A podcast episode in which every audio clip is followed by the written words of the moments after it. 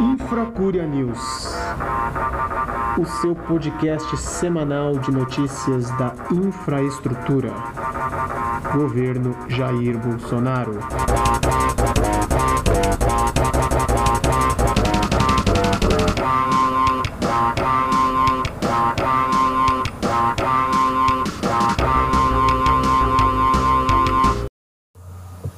Fala pessoal, tudo bem com vocês? Grande dia para todos. Estamos começando mais um Infracúria News, episódio 3.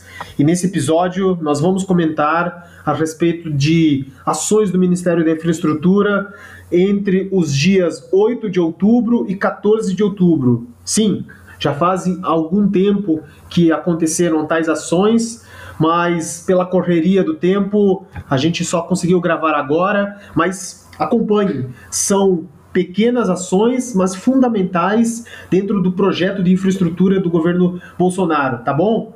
Valeu! Região Norte.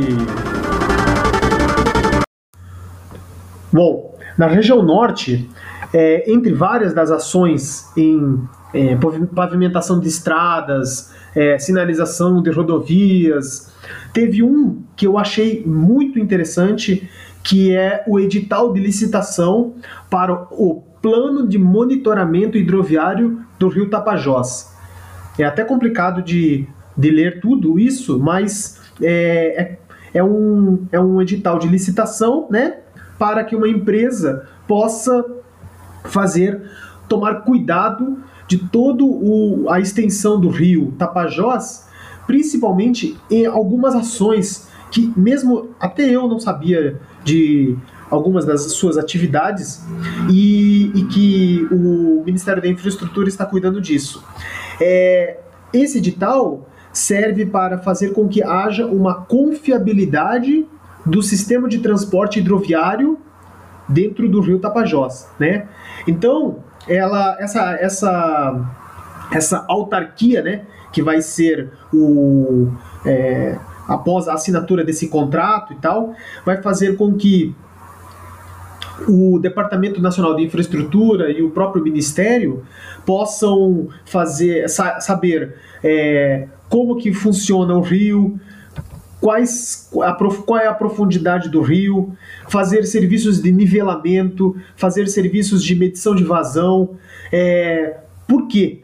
Porque né, o foco de uma forma tão específica, né, no sentido para esse esse rio, ou qual se, qual o objetivo de é, obter conhecimento né, em relação à hidrografia do rio, à hidrodinâmica de, da água do rio, né, é exatamente porque esse rio ele é, é um afluente do rio Amazonas e é um rio fundamental no escoamento da produção de grãos da região centro-oeste que está interligado àquele famosa BR-163. Quer dizer, esse rio Tapajós ele faz parte daquele arco norte, né, por onde os navios, após receber, receberem as toneladas de grãos via porto de Miritituba, eles conseguem escoar via rio Tapajós sentido Oceano Atlântico.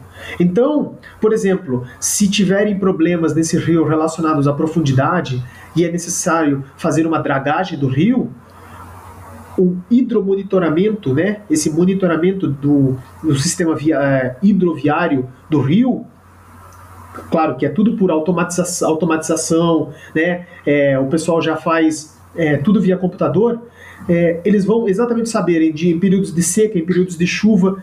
É, então, é, é, uma notícia bem interessante e que até hoje, aqui, pelo menos no Infracuria News, não se tinha notícia. A, a, nunca se noticiou a respeito de uma informação desse tipo para o sistema aquaviário brasileiro. Então, por, por, no sentido, o único destaque da região norte foi região nordeste. Bom, na região Nordeste, o, o, Ministério da Infraestrutura trabalhou em três ações, trabalhou em várias ações né, em relação a BRs, portos, aeroportos, mas eu vou citar três. Uma delas foi é, a companhia Docas, que chama-se Codeba, lá no Porto da Bahia, né?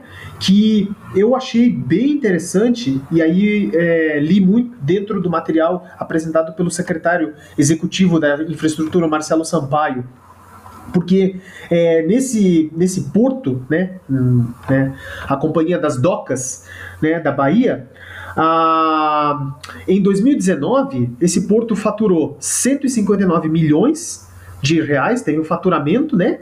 E ou seja, um ganho de quase 14% em relação a 2018. Isso faz com que o, uma, um, um, sistema estatal consiga se tornar é, positivo, super, que tenha um superávit, né? E faça com que o Estado mostre para a iniciativa privada de que é, é, é, existe um ativo que gera dinheiro e que o Estado não precisa ficar responsável por esse ativo, né? Então, o, o, o Marcelo também estava comentando que o, o, com armazéns de carga, por exemplo, o Porto de Salvador contribuiu com a movimentação de 3 milhões de toneladas até outubro agora de 2020, né? Então é, são cargas como, por exemplo, granéis sólidos, que é o trigo, granéis líquidos, que é o asfalto, granito, celulose, né?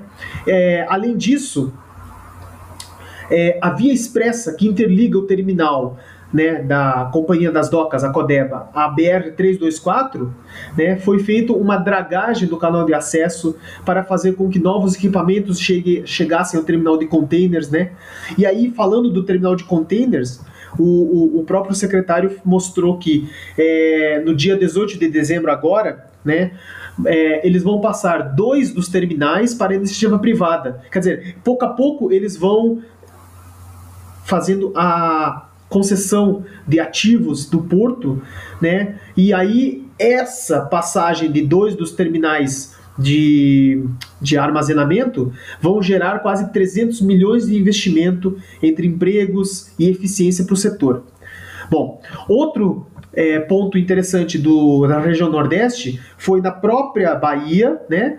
O secretário também esteve no, Salvador, no aeroporto de Salvador. E aí, uma iniciativa interessante foi que dentro do aeroporto de Salvador foi feita a primeira usina solar em região de aeroportos, usando, né, claro, a, a, a incidência da luz solar, né?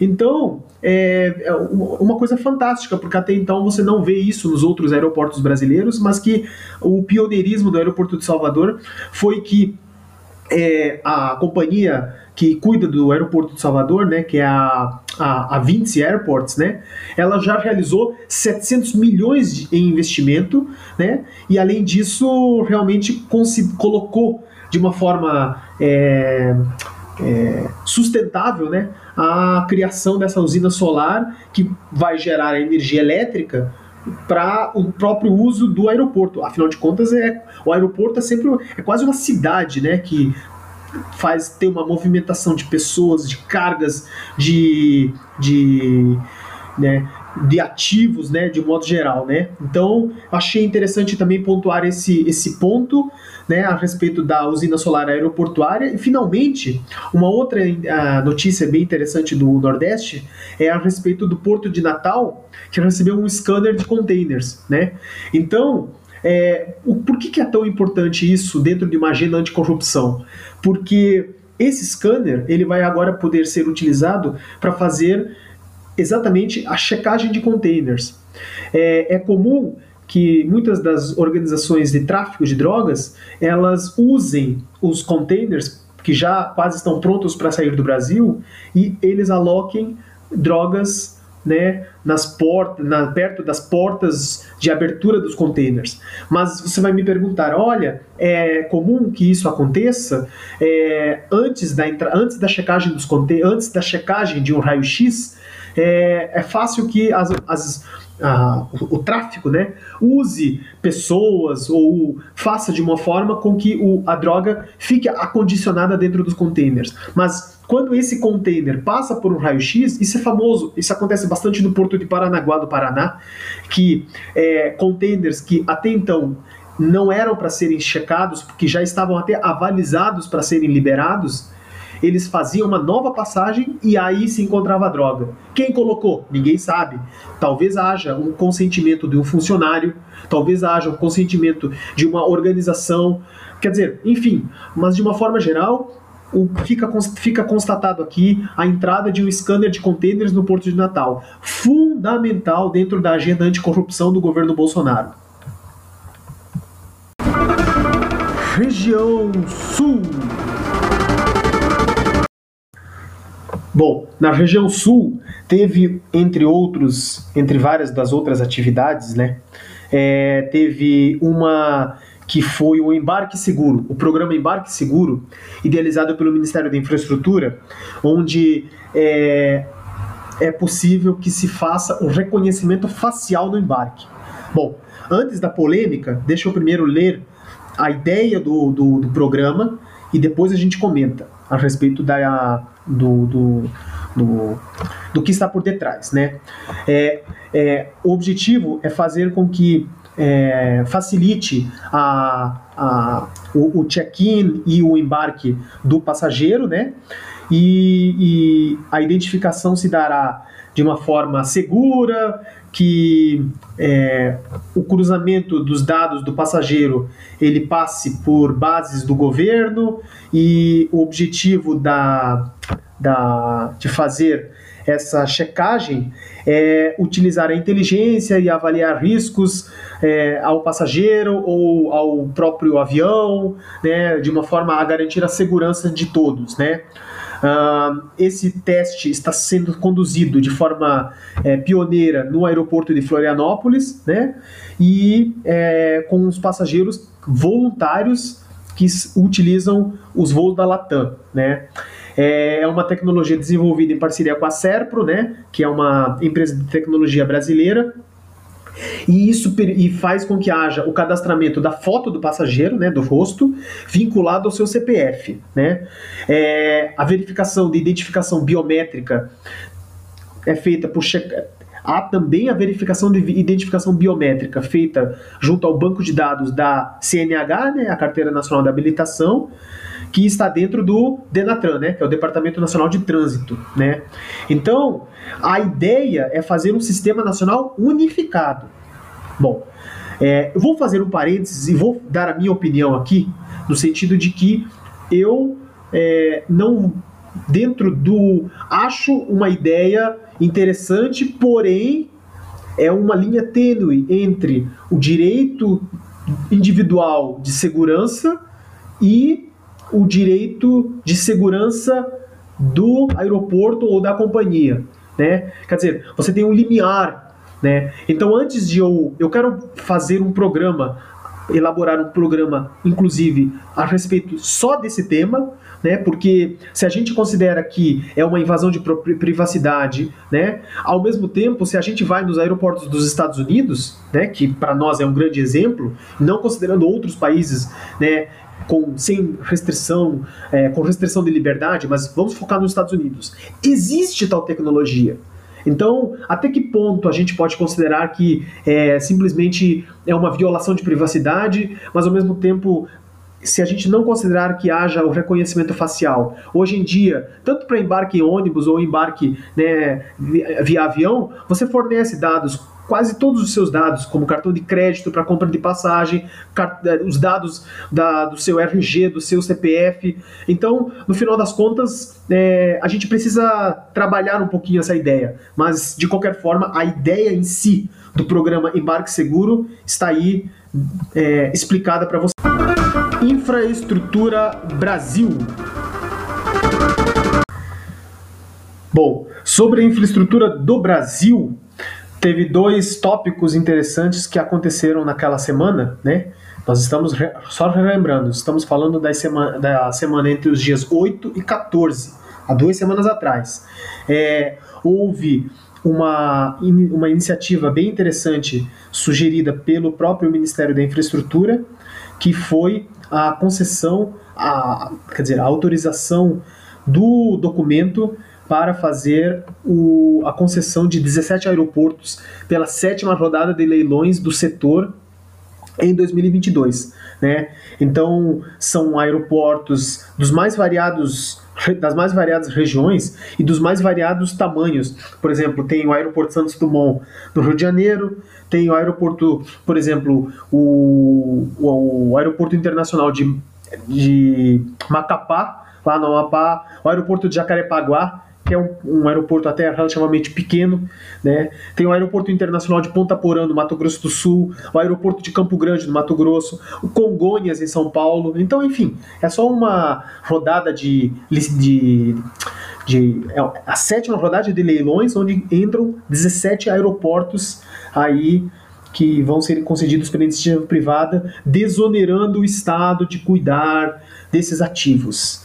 E, finalmente, o uma outra grande notícia que foi o novo Código de Trânsito Brasileiro. Quer dizer, é uma medida que foi implementada e a iniciativa foi do presidente Bolsonaro com o ministro da Infraestrutura, né, o Tarcísio Gomes, né, e entre os novos e aí passou pela Câmara, passou, foi aprovada na Câmara, no Senado e mostrando que o bloco de apoio do presidente é consistente, né, o presidente tem a mão, tem o controle sobre determinadas pautas no Congresso, e essa foi uma delas, né? E também mostrando a articulação do ministro Tarcísio frente ao próprio Congresso, né? Então, entre os principais pontos estão a validade da carteira, ela passou de 5 para 10 anos para condutores de até 50 anos, e para quem tem entre 50 e 70 anos, a renovação é a cada 5 anos, ou seja, é pela metade. E a, aqueles com mais de 70 precisam renovar a cada 3 anos. A pontuação é para quem nunca sofreu nenhum processo de punição ou de infração, ela valerá, vai du duplicar. Então hoje é 20 pontos, ela vai para 40 pontos. Para aqueles que é, tem uma infração grave, né, é, ela vai ser de 30 pontos, né? E para aqueles que têm duas ou mais infrações graves, aí o limite é a mesmo que de hoje em dia, que são 20 pontos, né? Aí uma outra uma outra um ponto interessante foi que a nova lei, os faróis, né? Porque a nova lei reduz a exigência de uso de faróis durante o dia. Passa a ser obrigatório somente em caso de rodovias fora do perímetro urbano durante a luz do dia. Também sobre neblina, chuva, cerração. Então, é, e finalmente a cadeirinha, né? Ela foi mantida, a obrigatoriedade foi mantida para uso de crianças de até 10 anos e é, quem não cumprir essa decisão, aí comete a infração gravíssima e aí entra no, no sistema de pontuação que a gente acabou de falar. Então era isso, pessoal. É, foram esses os fatos da semana e eu acredito que, por enquanto, é, é isso e já estamos emendando com o próximo que é o episódio o Infracuria News, episódio 4. Fiquem atentos, valeu!